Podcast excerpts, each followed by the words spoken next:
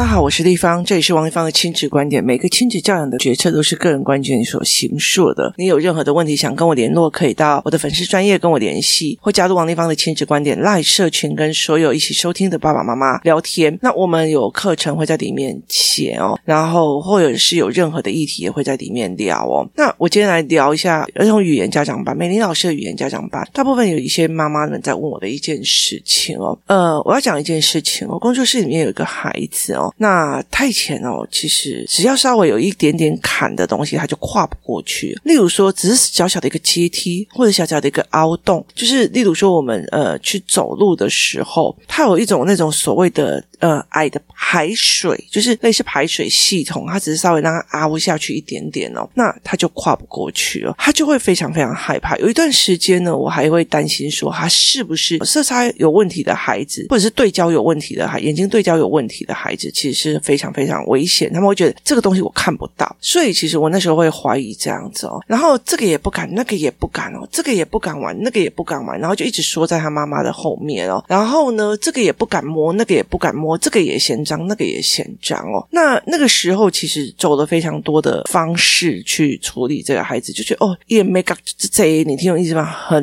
啰嗦这样子。好，那呃，其实我觉得在后来他妈妈来问我，那因为他们之前来上平日课，平日课上上以后，他们就会在他们家附近的公园在晃。那我其实有一直在讲一件事情，我其实在讲一件事情，就是说王丽芳没有这么这么的厉害，我没有没有那么的厉害。我觉得在很多的事情。哦，现在这一群四年级、五年级的孩子，他们不会玩手机，他们不觉得需要玩手机。很大的一个部分是，他们一起都在看阅读器啊，看漫画、看聊天什么议题。因为我们会有很多的议题陪他们聊，所以其实对他们来讲哦，就是那种脑袋放空，一直在那边打的，他们反而很无聊哦。所以在这整个概念里面哦，其实是我们这样弄出来的。我后来在跟美玲老师聊天的时候，我说他们今天呈现这种样貌，跟其他五年级的孩子不一样。很大的一个问题，你们都会。觉得说是我带的，没有错，是我一刚开始在带每一个礼拜的语言、语言跟思维概念。可是非常非常重要的一个概念是在于是妈妈跟这群孩子哦，为什么你知道吗？因为呢。如果我跟这几群孩子一个礼拜是上四个小时的课，那你知道吗？这群孩子聚在一起一个礼拜至少是二十个小时的事情。他们会聚在一起聊天，他们会聚在一起下课啊，然后他们会聚在一起。哎，你最近看了哪些书啊？你最近怎么样？有的没有的。他们出去玩的时候会一起出去玩。他们在对话的时候，如果对跟这个小孩对话十五分钟，他其实跟他的朋友们对话将近了一个小时哦。所以这个整个概念就是，我教你对话的内容，我教你。思维的模式，然后你就到处去问人，去到处跟人家聊。哎，丽芳，你那天问了一个问题，怎样怎样怎样怎样？我跟你讲，那件问题好有趣哦，什么有的没有。哎，丽芳，你那天叫我做一件事情，我觉得非常非常有趣哦。或者是，哎，我跟你说，丽芳，你那天干了一件事情，那我好想打他哦。然后他就问说是什么事情哦？就是这些事情，他们在陈述跟练习的对话。我跟他教了以后，他跑去跟所有的孩子在对话。小孩教好啊还是最快的。后来很多人在跟我讲说，他们也看过很多的那个孩子，就在工作室好好的，回到家里面就就是一段时间没有来就弹回去。为什么？因为家庭氛围是固定的，它是固定的，它并不是被撑出来的一个固定氛围。可是我要去撑一个工作室跟一个团体的氛围，其实更难的。那有一次，像我最近呃，我爸爸生病，我回台中，那有人就来我家，然后就跟我讲说：“哎，你不在，你家的气氛就很奇怪，就没有人想要讲话。可是你在的时候，所有人都一直。”跟你聊天，就跟你聊天，就是。撑一个氛围，就是一个家庭的结构的氛围，是一个非常非常重要的一个概念哦。所以这是一个非常有趣的思维模式哦。你怎么去想这件事情，然后你怎么去看这件事情的？那所以在这整个概念里面哦，我们去撑了这一些。那我后来就跟这个妈妈在聊，我说：“你觉得他是触觉敏感，这个也不敢摸，那个也不敢摸，这个也不敢碰。我告诉你一件事情哦，你让他来跟我们这一群玩，你不要出去外面玩，因为外面。”的小孩就是。更玩不开哦，然后妈妈会在旁边一直叫，一直叫，一直叫。所以后来他来跟我们玩，跟我们玩的过程中，一刚开始他也这个也不敢玩，那个也不敢玩，这个也不敢玩，玩不玩？你知道稍微久了之后，你知道玩开了哦，玩开了。以前只要自己东西碰一下就觉得脏，觉得干嘛的，完全没有这个困扰了。为什么？因为他的目标性到了，那个 A 往前跑了，我也要去追他哦。所以这个时候，你知道吗？我衣服有没有穿好这件事情已经完全忘记了哦。我脚下是不是踩到泥巴这件事？情我也忘记了。那如果这个 A 往前去跑，然后已经从那个什么刚下过雨的那个泥巴路冲过去，我也会冲过去。因为什么？因为我的目标在那里，所以那个泥巴对我来讲是不是问题？那不是问题哦。所以他就这样子冲过去哦。所以他会不会开始在没有？没有。那有趣的是，工作室里面也有一个很洁癖的孩子哦。他只要觉得嗯，好恶心哦，你咳嗽，嗯，你怎样怎样怎样，然后遇到事情他就开始一直消毒，一直消毒，一直消毒，就是他的那个呃洁癖已经快要成为强迫症了。那后来跟这一群小孩在一起玩的时候哦，那。我有一天呢，我就觉得非常有趣哦。他们围在一起哦，看一本阅读器哦，因为我们都是买同样的阅读器。那有些人有买这一套漫画或者这一套书，可是另外也没有，所以他们就常常，例如说，哎，你有这一套哦，然后所有的小孩就围过去这样看哦。那你就看到这一个小孩哦，以前就是就是只要稍微摸到那种黏黏的啊、油油的，他就会很不舒服的小孩，他整个人戳到那个热狗，然后在那边捏一点点东西，然后捏番茄酱，沾着番茄酱的面包。包这样吃，他手都整个黏黏的哦，就是。这对我们来讲，他其实是不可能发生的哦，因为他很洁癖哦。后来我就跟他妈妈讲说：“你看他这样子，一点的触觉敏感，一点的洁癖都没有。”然后就说他已经好太多，现在身体脏脏也敢冲上我的床。以前就是这里只要稍微怎样，他就一定要换衣服，一定要干嘛这样子哦。所以其实后来在很多的过程里面，我们在讨论这件事情，就是因为疫情，尤其是这一段时间的这一群孩子，他们因为的疫情，他们害怕的一个疫情。呃，我记得神鬼玩家。家里面是。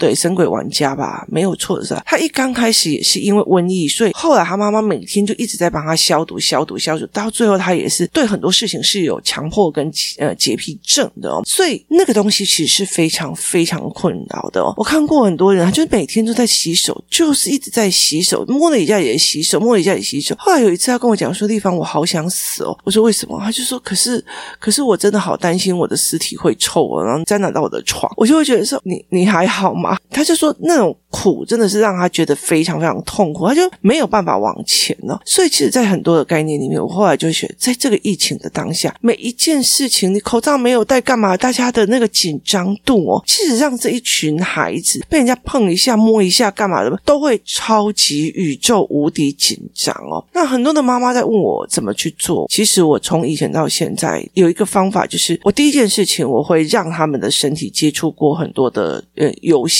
例如说，我曾经跟孩子们玩什么游戏，就是呃，他们可能把背部就是脱完衣服趴在床上，或者是手。就露出手臂，然后趴在地上或趴在床上哦。然后呢，我就会用很多的方式让他猜猜看这是什么材质。例如说羽毛，把它画过去。哦，羽毛。那卫生纸，哦，约卫生纸。好，问题在于是你被摸的时候，你不知道是什么，你会觉得很恶心。可是问题，当你知道了，而且知道那个触感的时候，就会有差别。所以有一段时间我们在玩这一件事情，我们在玩这个东西，让孩子们的触觉打开哦。那其实真正。最好最好的方法就是孩子们玩开了，就他们自由游玩玩开了，然后玩熟了。例如说好了，之前工作室里面有个女孩，啊，这个鞋子会脏，嗯，那个会怎样怎样怎样怎样怎样的，然后她什么都不敢哦。后来有一次我们去烤肉的时候啊，还有一个莲花池，那时候主人跟我讲，里面有很多螺啊，然后生态什么有的没有，然后他就说啊，那我们可以下去采吗？他说可以，好。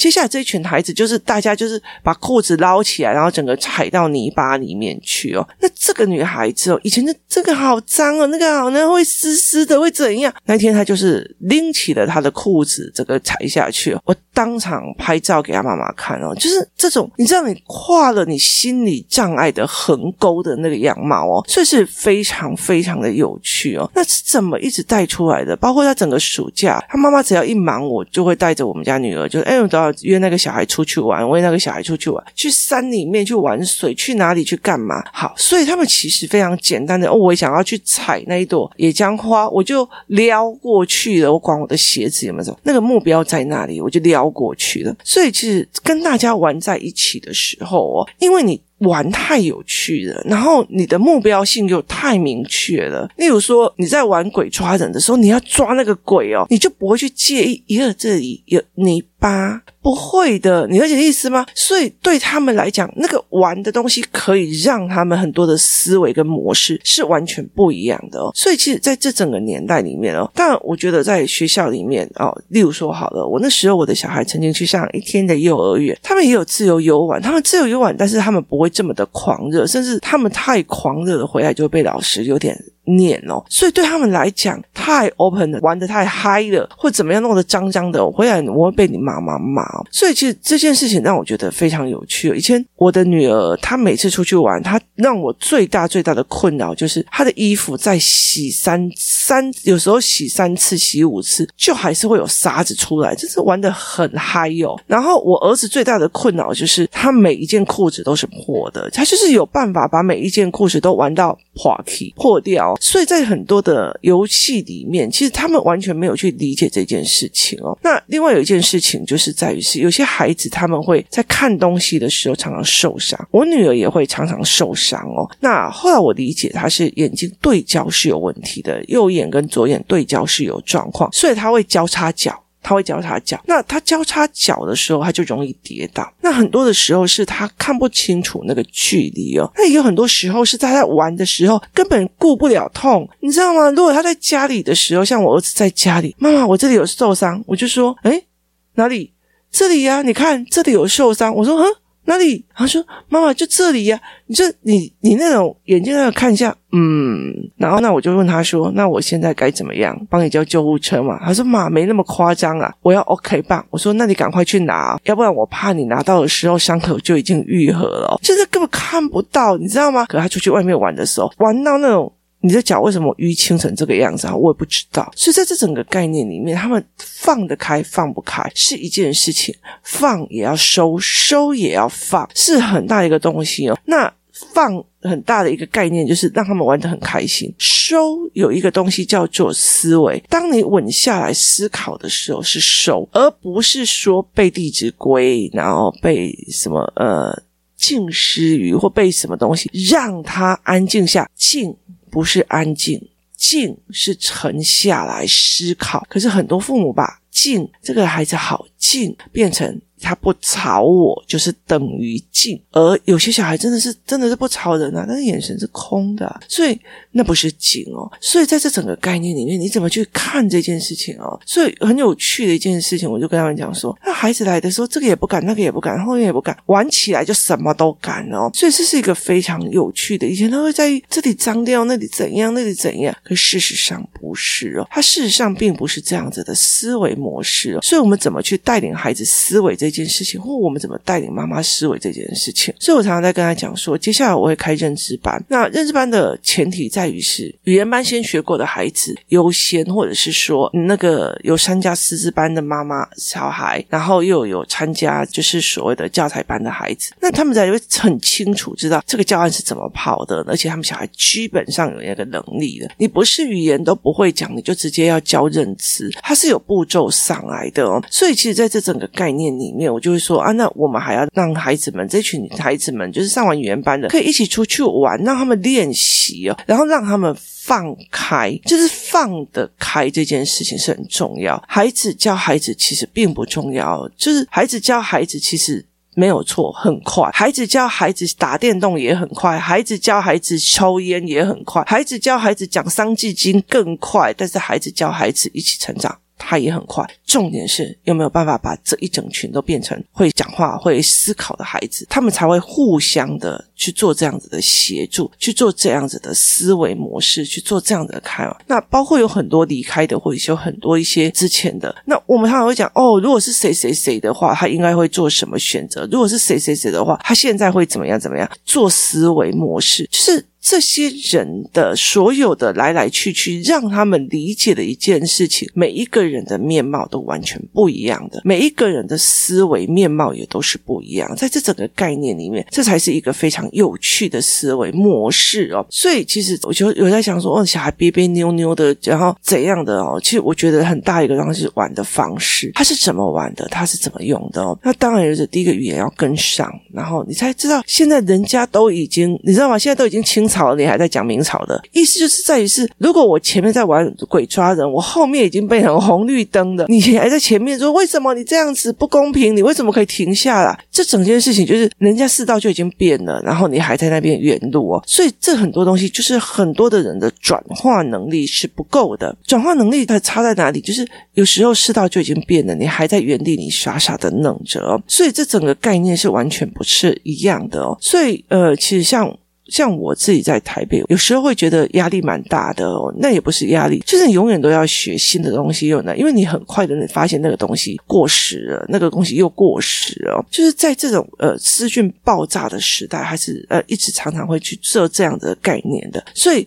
我怎么去带领孩子去思维这一块，它是很重要的。所以孩子玩的还玩不开，他有没有一群朋友玩得开？或者每个妈妈都是你知道吗？就是带着一起逛呃亲子中心跟所谓的呃 shopping mall 的那个，他们就是会全部都嗯、呃，这个好脏，那个很怎样？对，没有错。可是问题在于是你放得开还是放不开哦？所以那个概念让我觉得非常有趣哦。最近我一个朋友在问我说：“哎，好久没有看到我女儿的照片，可不可以私讯几张我的？”女儿的照片，因为他在我女儿很小的时候看过她。那呃，我就跟我一个朋友在讲说，哎，可不可以借我几张我我女儿的照片？那我女儿有一个很好玩的一件事情，是她现在已经高中了。有一天呢，她就被这个人发现了，就是我们一起出去玩的时候，那边有一就是一个走道，里面都是树哦，然后那个是非常非常的树荫走廊，然后下面都是草地，然后就发现了我女儿就躺在那里，享受了那个草地跟大自然还有树的感觉。他说他其实很难看到一个高中生可以躺着。这么的怡然自得，没有包袱哦。其实这是一直我在帮他撑出来的空间，包括不要让他在所谓的社群媒体曝光，不要让他在所有的很多事情里面去曝光。你帮他撑出来的，你让他玩出来的，你不会在意他你衣服弄脏了或干嘛，有的没有的哦。对他来讲，你所有的容错率是高的，就是我容许他，或者是他自己容许自己的东西是高的。我带他去任何一个呃地方，例如说。我带他去菲律宾，我让他去呃泰国，我让他去干嘛？我所尝试的东西是多的，我所尝试的东西是非常非常多。你不会有局部的东西。像昨天，其实呃我带着工作室的呃小孩回来工作室，然后回来的时候，我们就一起去自助餐。那每个小孩就点他们自己想吃的。结果我点了一个什么东西？我点了一个叫做电话线。电话线是一个海龙，海龙就是呃就是海里面的一种像海带那样子的东西。只要在台湾吃过。自助餐跟便当的都应该知道电话线这种东西哦，不知道的话麻烦 Google 一下。好，我买了以后跟他们讲说：“哎，孩子们，孩子们，我跟你们讲哦，这叫电话线哦。”然后我就请他们来，我就一人因为还没有吃嘛，就一人夹一颗给他们，那么试试看。有些小孩很愿意去尝试，有些不用了，不用了，不用了。你知道吗？就是在那种我试一下也好，我 try 一下也好，我也要来试试看的这样一种开放性的心态，其实是在一个。这很脏，那个很脏，那个很怎样，那个很怎样，那个人没有怎样的相反，就是你觉得，哎，我想要尝试这件事情，赢过一切！所以其实像我有预告孩子，他愿意去尝试，就是跟他爸爸去东南亚，然后去尝试的吃蜂蛹哦。就是很大的一个公司，你想要去尝试一下，你想要去玩一下，你想要去看一下，你想要去试试看的这个态度。可是你觉得，哎，嗯，不要，那个很危险，嗯，那个呃脏脏的，嗯，那个会摸到什么？嗯，我不想要这件衣服。所以其实像我儿子，他也有触觉敏感啊，他他触觉敏感也非常非常的严重啊。小时候他。甚至哦，他不可以有任何标签的衣服在身上，因为他会觉得痒，他会觉得不舒服，他就开始一直抓抓抓。可是问题在于是哦，他在家里写作业的时候就会有触觉敏感，妈，这件衣服好痒哦。他出去外面玩的时候就完全没有触觉敏感了。他跟小孩子这样玩的，玩到疯了，然后跑来跑去干嘛嘛，完全都没有触觉敏感这一件事情哦。所以很大的一个原因是环境造成的，所以我觉得蛮有趣的，就是。非常非常有趣，有些小孩就是这个样子哦。他们在写作业的时候，就什么都很敏感哦，然后什么都很不行哦。可在有些环境的时候，他就觉得什么都 OK 哦，什么都行哦。那你也有这样子的环境吗？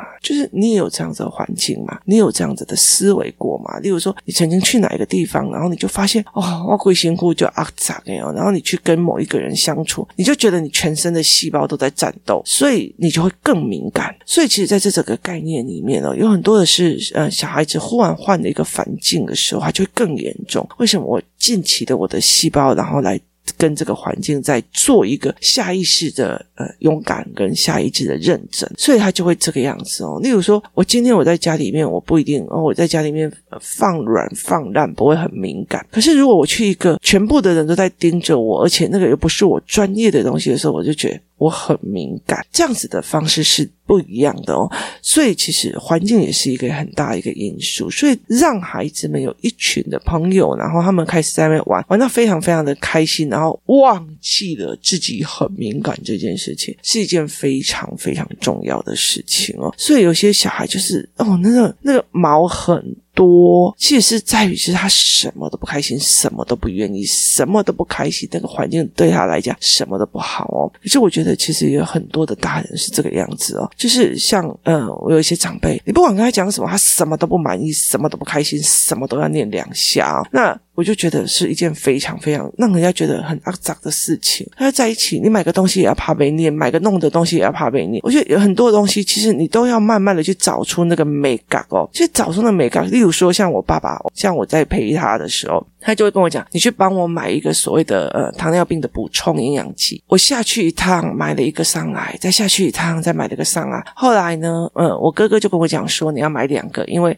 两个八十八块，一个九十九块，一瓶九十九块，两瓶八十八块。”可是我爸爸一直觉得说：“呃，我要叫王丽芳下去买，他只要买一瓶就好，他不需要花很多的钱。所以，呃，两个八十八块就一百六，所以他就觉得是不要。那等他他想喝的时候，我再去买就好了。”有一天呢，我就问那个小姐说，我就问那个医院的那个小姐说，你们这个是怎么说？她就说，你为什么要这样买？我说因为刚刚我们中午也来买一次，晚上也来买一次，她就跟我讲说，你加入我们的 APP 的会员就有新人礼，然后呢再买一整箱的，然后呢，呃，你就可以怎样怎样怎样怎样，反正她就讲了非常多。那当下我也没有计算，我就想说，好，反正我爸爸一定会喝完这些所谓的营养补充剂，所以我就说好，那我就买一整箱，就是超大箱，大箱到我回到那个病房，我都要先藏起起来。不要让我爸爸看见，因为我爸会一直念，一直念，一直念，一直念。后来他发现了的时候，我就只讲了一句话：“爸，你知道吗？我买这么多，一瓶是四十四块，我单买一瓶是九十九块，这样子差下来的话，快要五百块。因为你扣掉新人礼、新人奖那些东西弄下来，你第一批买的是会最便宜的。所以我就跟他讲，我一瓶一四十四块，这样变成是九十九块。哎，大人就觉得好了，你有在想，你有在省，所以其实对他们来讲，你会觉得动辄得咎，在那个东西，他讲的每一句话你都很敏感。有时候是因为环境所造。成的，所以其实后来我才会去跟这个小孩的妈妈讲说，你就让他来试试看。后来他到最后跟这群小孩玩久了之后，哪有什么敏感呢？你知道，什么东西都敢摸，什么动物也都敢摸，然后脚蛙、青蛙，然后什么水都敢手都摸下去，然后呃那个种植土壤也敢摸下去，他什么都敢摸，什么都敢做，哪有那之前的所谓的触觉敏感的问题哦？所以其实问题在于是他的环境、他的目的性、他的游乐性，然后他怎么怎样去。带给他的，在现在这样子的环境里面，你稍微一下，哎呦，你会不会有病毒？你那个咳一下，你会不会有病毒？这样紧张的环境之下，孩子势必越来越敏感的。当你的孩子有这样的状况的时候，真的给他一个安心放松的环境是非常非常重要。谢谢大家收听，我们明天见。